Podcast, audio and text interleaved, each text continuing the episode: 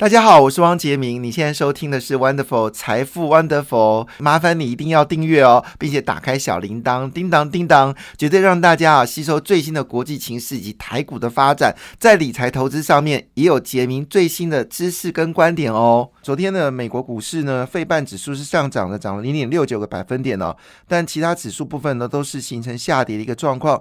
比中标准五百指数呢是下跌了零点八个百分点，是跌幅比较多的。纳斯达克是跌掉。零点六一个百分点，主要原因是因为又有两位这个美国的联准局的官员呢，发布了就是今年年底利率会到百分之四的一个强硬的鹰派说法。那这个消息当然就让市场笼罩在升息的压力之下呢，造成了股市的一个修正哦。但是因为呃进入到十月中以后呢，就是陆续要公布呃就是第三季的财报，台湾也是哦。紧紧接着我们就要看一下第三季。到底各家厂商获利的一个状况？那这个数字呢，公布出来的目前为止呢，其实七成以上的企业所公布的财报呢，都让人家为之亮眼哦，意思说比预期的更好。那另外一部分呢，就是呃。只有百分之二十的表现的比较令人觉得比较可惜，好，所以其实公布的财报收发是不错的哦，就是跟大家所预期不一样。那昨天礼拜四嘛，也公布了呃初领就业人数哦持续的滑落哈，那么现在只剩下二十一万人呃，就是申请所谓的失业金哦，这人数呢不但没有增加啊，反而是减少。也就是说呢，美国联准局呢经过这么长的一个升息啊，升了三点三点三到三点五 percent 的一个利率。并没有让失业率呃增加，也没有让就业人数减少啊。事实上呢，反而是就业人数呢还是持续的在增加当中啊。所以也不知道美国在干什么哈。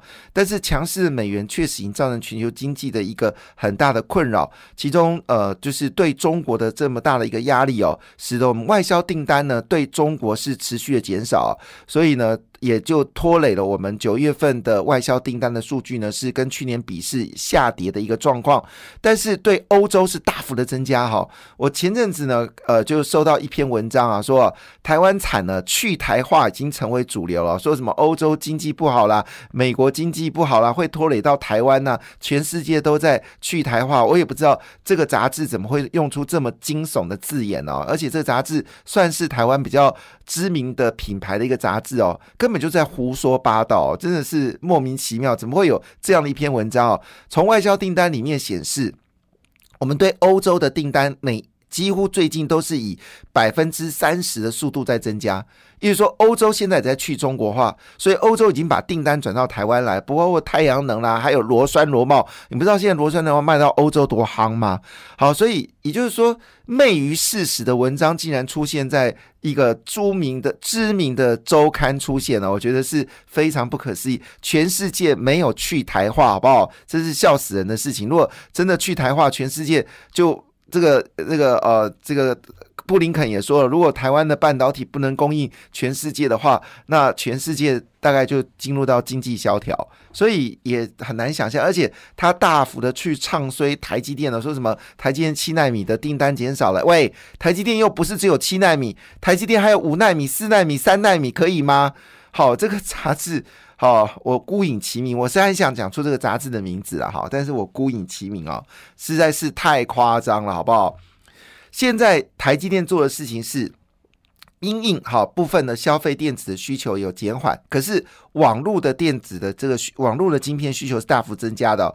那七纳米呢，相对五纳米跟三纳米呢，它就比较变得更成熟，所以它现在做的事情在优化，就是。把一些旧的机台更新成新的机台，一样是七纳米，因为有些晶片还是用七纳米做就可以，你不需要用比较昂贵的四纳米、五纳米，甚至更昂贵三纳米。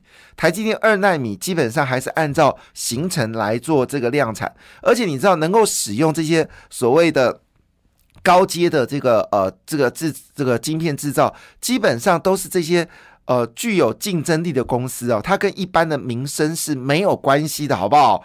而且事实上，台积电它的消费的晶片的制造比例只有百分之二，只有百分之二。好，我们就说这个全世界都垮掉好了，全世界都不在了，对不对？好，那所有消费都变得是归零，好不好？我们就说全世界消费归零，对台积电的影响也只有百分之二啊！这个周刊你也太夸张了，竟然出了一个字眼叫做“去台化”，我真的不相，我真的不敢相信。全世界，我就讲好了，如果真的去台化，特斯拉就不能运作了，好不好？特斯拉现在还是要靠茂联、和大。以盛好，甚至和硕来帮忙坐车。如果去台化，特斯拉就阵亡了，可以吗？不要说特特特斯拉阵亡，连比亚迪也阵亡，好不好？比亚迪里面很多关关键零组件还是要用台湾哦。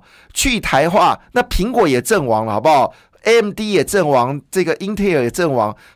我觉得这个周刊是胡说八道到一个极致哦，你没有必要在股票下跌的时候呢，做出这么惊悚的话。这个周刊有一个字叫“伤”，好，大家知道我在说谁了哈，是非常夸张的一篇文章，笑死人了哈。好，当然在股票呃气势比较弱的时候，当然有些这种夸张言论，我觉得是可以被理解的啊，但是你。这你的总编辑到底在想什么呢？是意图要让台湾的经济不好吗？其实我大家都估计明年的台湾 GDP 会往下掉。我认为明年台湾 GDP 呢，不但会保三呢，而且是会比三更多哈。我我认为明年哈，主要原因是因为全世界去中化，好，全世界没有去台化，全世界有去中化，可以吗？好，这个商字头的这个周刊，你是要避免是要怎样？是跟中国交好吗？全世界在去中化。全世界不是去台化哈，那呃所有的这些呃台商呢，呃据了解已经有将近三成的要离开中国哈，他们首选是回到台湾，那另外六成的部分呢会减码中国投资哦，那他们也是首选呢也是要回来台湾哦，所以我们从目前为止哦，在这个。商业用地跟工业用地的需求呢？虽然我们知道现在目前为止呢，就是房地产已经呃快速的坠落哈。我指的是一般就是我们说的住家用的房子哈。现在呃刚刚公布的数据呢，其实是快速坠落，新屋交易呢急降了百分之五十哦。那估计应该还会更明显的下滑。所以如果你要买房子的人，一定要去溢价哈。那溢价的幅度呢，我估计你至少溢价的比例要十到。十五个百分点，如果你没有溢价到十到十五个百分点，我奉劝你就不要急着买房子哈，呃，甚至可能将来跌幅会不会比十五 percent 更高都有可能哈，所以现在买房子，当然你在。六月份买你就哭哭了，因为你可能买在这一波的最高点哈。五六月买房子的人可能都是买在今呃，就是这一波房价最贵的时候哈。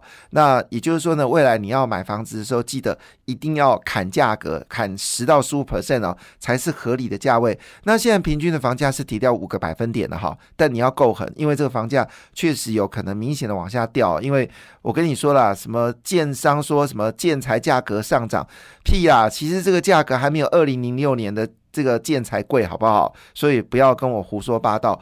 好，所以回头一件事情呢，就是房价部分是有下滑的状，但是商用地跟工业用地呢，其实需求还是非常的紧张哦，就是需求还是非常大。那加上有新的注入的能量，包括我们说电动车等等。好，所以呢，台湾还有包括一些传统产业都移回到台湾了。所以呢，台湾明年的整个投资的增长幅度，我认为还是会比今年更多，而且更大。那加上呢，因为美商退出中国嘛，哈，那总是要寻找另外一个基地。那当然，韩国现在是首选呢。那我认为，可能很多人认为说，台湾还是一个值得投资的地方。那加上我们说的内需市场啊，因为我们知道今年的内需非常低迷，内需占 GDP 是百分之。内需占 GDP 是百分之七十，所以我们不用说别的，只光 CPI 增加了这个二点五个百分点。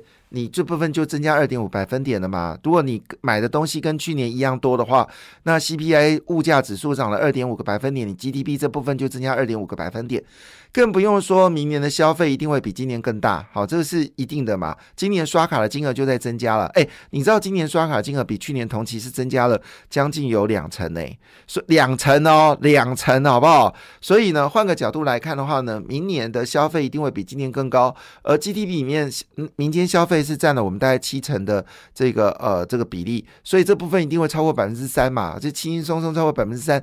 那明年我们的政府预算又大幅的增加，是不是？好，我们的预算已经到了两兆七千亿了嘛，这也都比去年的增长幅度有将近呃这个应该都有一成以上的涨幅。所以政府支出增加一成，民间消费增加至少百分之三以上，民间投资也至少增加百分之三以上。外销减到进口，我们虽然对中国的进口是有在减少，但因为外销减到进口这部分。它不是你说外销订单减少，你的外销减到进口就会就会变弱，不是的。它主要的外销是指台湾本土的出口。好，跟外销订单没有直接关系，是台湾，因为外销订单很多是在中国生产啊，在东南亚生产。那我们扎扎实实本土出口的部分，那我们制造业在增加。当然，明年 GDP 我觉得不觉得，我不认为是二点八，我认为明年 GDP 还是有三点八到四的可能啊，我是比较乐观的人哈。那整个德国股市是上涨的，欧洲股市上涨，然后印尼涨得最多，印尼涨了一点七五百分点，马来西亚涨了一点六零个百分点，那印度呢也是上涨零点一六个百分点哦。今天很多重。重要的讯息啊，我快速跟大家做扫描哦。那么第一个消息是台积电昨天呃摆尾翻红哦，那台股呢爆量急拉哦，那指数强拉了两百一十四点哦，那么回攻到一万两千九百点哦，那其中呢是外资还是大卖哦，外资卖了一百三十亿哦，但投信是买超五点一，关股呢是买了五十三点七五亿元哦，尾盘台积电爆量了五千九百五十九张啊，力守三百九十七点五元哦，股市逆逆势收红。那据了解呢，其实目前为止呢，传出一个消息哦，就是呃，这个台积电的这个高阶主管呢，哈，做了一个决定哦，他质押他手上的股票，那这个被解读哦是。表示呢，他们内部人看哦，目前的股价呢是最便宜的，所以他自己做质押的目的呢，是为了要买进新的股票吗？质押金额高达三亿多，哦，还是六亿元呢？这我们等我查一下这资料。所以呢，我们这几天呢都呼吁说，台积电要回收库藏股了哈。但是呢，最后结果是由这个董事长呢自己哦来质押股票来买进股票吗？所以也就是说，台积电是不是认为现在股价呢是最便宜的时候？可是我还是认为啦，台积电哦，这是第四次呼吁哦，台积电应该要考虑哦，就是回收库藏股啦，这个才是真正的要件哦。另外一件事情呢，凯基哦，它。呃，调升了联发科的目标价哈。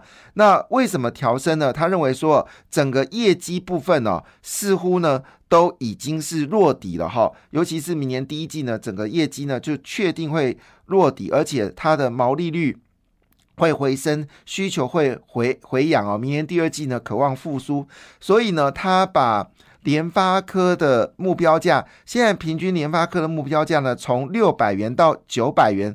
都有哈，因为他们认为说现在联发科的本益比只剩下七到八倍了，这个比以前的十二到十三点五倍来说的话，基本上修正已经过头了哈，修正已经过头了，因为本益比七倍是联发科少数能够发生的一个状况，所以呢，凯基第一枪哦，那么调升的联发科，另外一部分呢，昨天也看到整个集团股呢已经开始有做账的行情哦，包括明基集团呢的瑞鼎有。达还有联电的智源联电，好，那利基电的爱普利基电，还有台硕的南亚南亚科，还有包括润泰的润泰群跟润泰新呢，昨天呢都已经有看到，就是集团开始做状的一个状况。